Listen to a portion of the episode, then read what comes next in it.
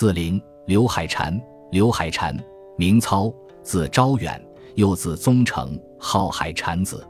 五代燕山（今北京西南宛平）人，在辽英举中甲科进士，是五代燕主刘守光，官至丞相。平素好性命之学，崇尚黄老之道。道教全真道北五祖第四位。传说刘海蟾为丞相时，一日一道人拜谒，子称正阳子，向其索要金钱、鸡蛋各十枚，在桌上间隔高叠。海蟾惊叹曰：“危哉！”道人曰：“相公生命俱危更甚。”海蟾因此大悟，散家财，辞官职，离妻别子。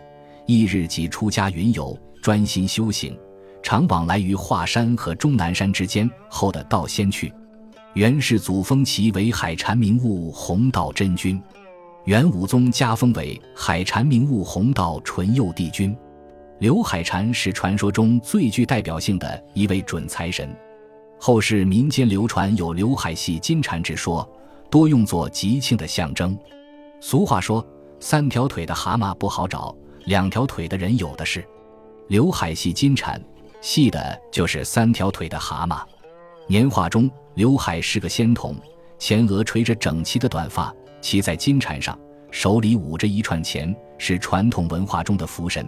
金蝉为仙宫灵物，古人以为得之可致富。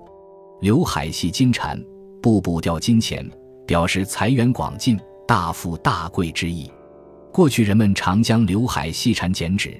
绘画请回家中求财祈福。